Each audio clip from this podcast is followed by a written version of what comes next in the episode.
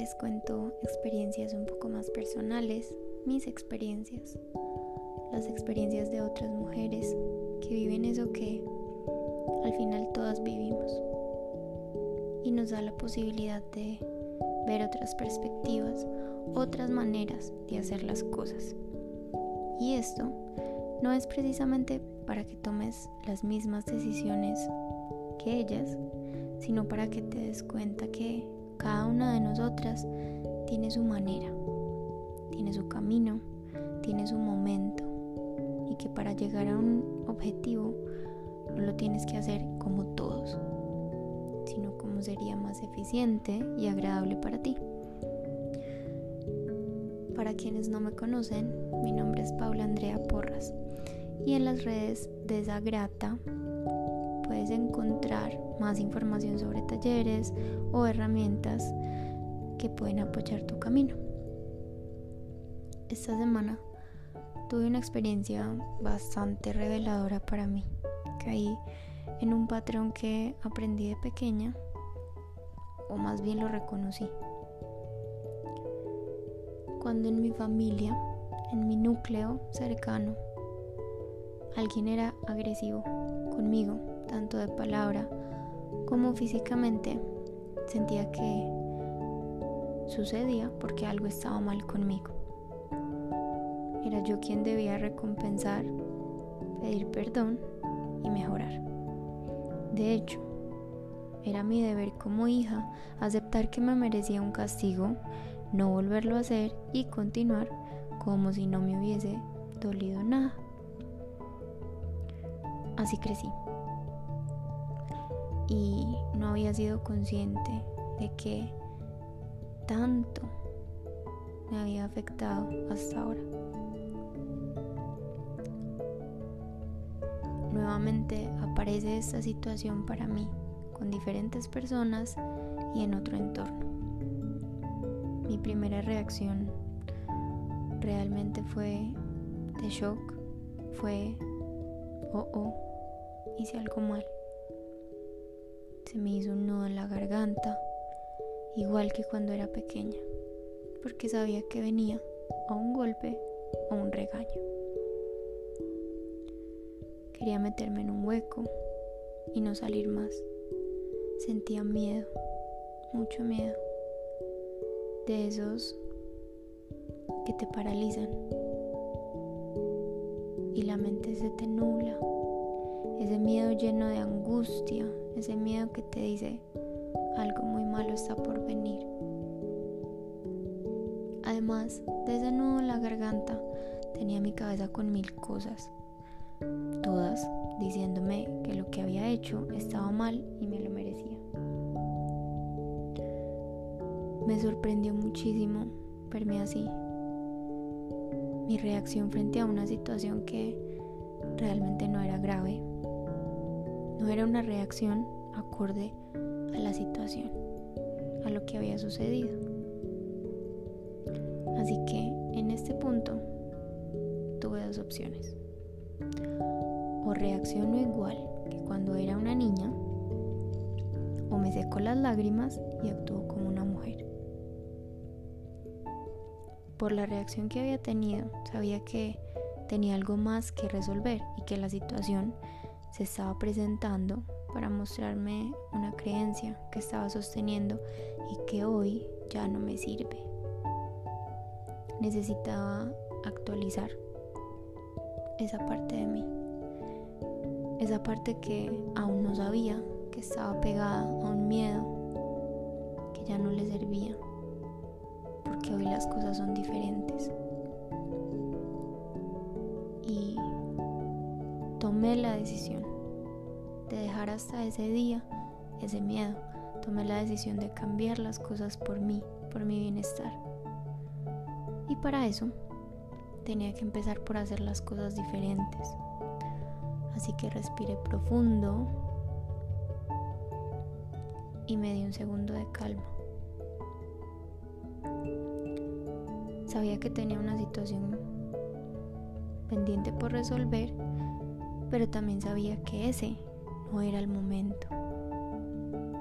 Que como una niña pequeña no podía tirarme al piso y hacer una pataleta. Tenía que crecer y llevarme de la mano a mí misma y continuar con mi día, con lo que tenía programado y que lo iba a hacer con la mejor cara posible, tanto por mí como por las personas que me iba a encontrar, porque merecían mi mejor cara, porque nada tenían que ver con lo que me había sucedido. Esta vez decidí no cerrarme, no buscar cualquier cosa, cualquier excusa que evitara las emociones que tenía. Sabía que ese no era el momento para desmoronarme, pero estaba ya en mi lista de prioridades darle lugar a eso que estaba apareciendo.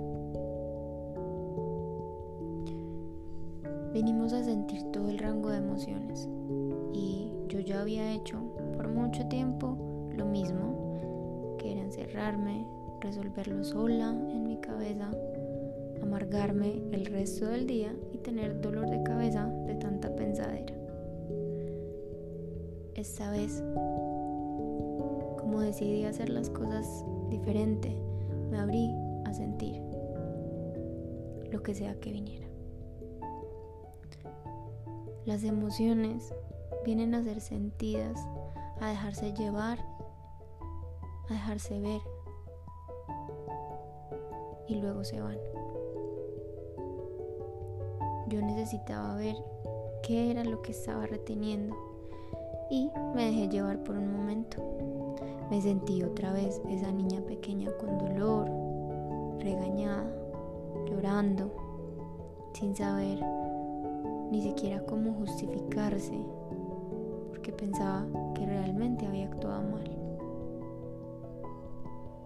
Cuando pasó ese momento, decidí acudir a personas en las que confío muchísimo. Decidí permitirme ser sostenida, ser abrazada y no con lástima. Las personas por las cuales me dejo sostener son aquellas que saben que soy capaz de continuar, que soy capaz de seguir liderando mi vida, que soy capaz de resolverlo, que creen en mí, que se apegan a mi mejor versión. Y aún así, cuando me siento débil, me sostienen el tiempo que sea necesario. Y saben que será poco. Me recuerdan el poder que tengo, que no es la primera vez que me he llevado a mí misma hacia algo mejor. Y esta no tiene por qué ser diferente. Tener una red de soporte es súper importante, no solo para quejarte de tu vida con ellas, sino para que sean contenedor para ti y tus emociones, para que tengan una perspectiva más amplia y clara frente a las situaciones. Por eso es importante elegir bien quién hace parte de tu red porque debes sentirte en la confianza hasta de decir estupideces, equivocarte y poder calmarte con tranquilidad. Esto te permite que la emoción pase y no se estanque en ti por días. Cuando me permití sentir lo que quería sentir, me di cuenta que pasó más rápido de lo que me imaginé. Y apareció la claridad, los motivos o la creencia que había desarrollado para estar experimentando eso. Y poco a poco volví a mi poder, sin sentirme mal, sin pensar si debía o no sentir algo, si debía actuar o no, simplemente sentir.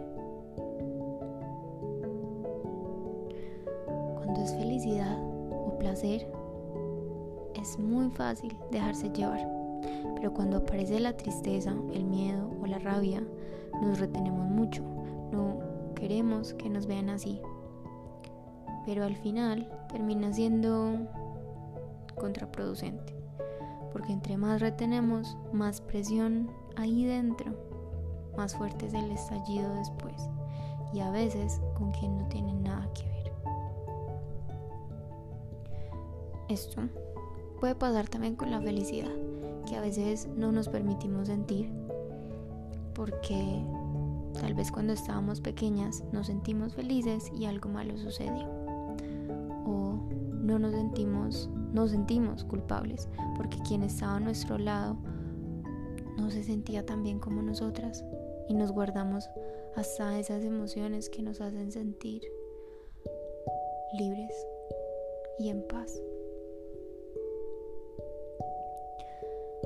Quería decirles que parte del autocuidado no es solo maquillarte y ponerte mascarillas o meditar.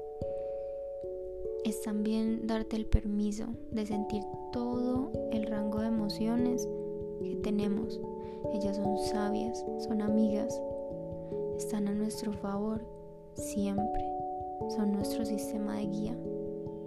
Las emociones no aparecen de la nada, son muy específicas con el mensaje y cuando lo ves poco a poco se van porque saben que cumplieron con su misión. Si no, también deciden aparecer más adelante. Vuelven para ver si así tú puedes ver ese propósito con el que vienen. Tan sabias son que insisten y te ponen más situaciones en las que vuelves a sentir lo mismo. Y si a eso le agregas personas que tienen el mejor interés para ti, mucho mejor. No necesitas una red de apoyo que se queje contigo, que esté contigo, que esté de acuerdo contigo siempre, sino que te aporte claridad, sin juzgarte, que te recuerden que tú tienes el poder de modificar las cosas, aunque te hayas equivocado. ¿O no? Esto, teniendo en cuenta que nunca harán el trabajo por ti. Tu red de soporte puede ser tu pareja, un coach, un facilitador, tus mejores amigos, tu familia, un psicólogo o terapeuta, pero nunca, jamás harán el trabajo emocional que tú debes hacer. No van a transformar tus creencias ni cambiar tu realidad.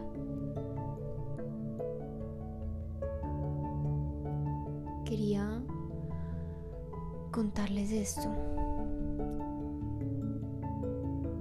Y quiero que sepan que también lleva tiempo ser consciente de todo esto salirte de ti, poder observarte desde afuera, aunque estés con una confusión mental tremenda.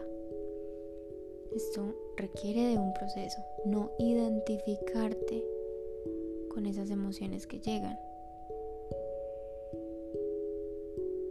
sino entender su propósito. Y por último, que cada cosa que requiera ser transformada va a aparecer en el tiempo que es, en el que estás preparada o preparado para hacerlo. Vas a tener las herramientas. Entonces no te precipites y trátate con todo el amor del mundo en cada una de tus emociones. Porque con ellas o sin ellas, sigues siendo tú, sigues estando bien.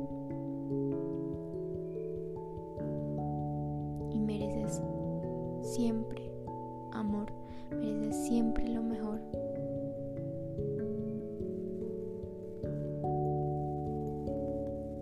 Y para terminar, les recuerdo que pueden inscribirse en el taller de abril. Todavía estamos empezando apenas y la información la pueden encontrar en Instagram. Les mando un abrazo lleno, lleno, lleno de mucho.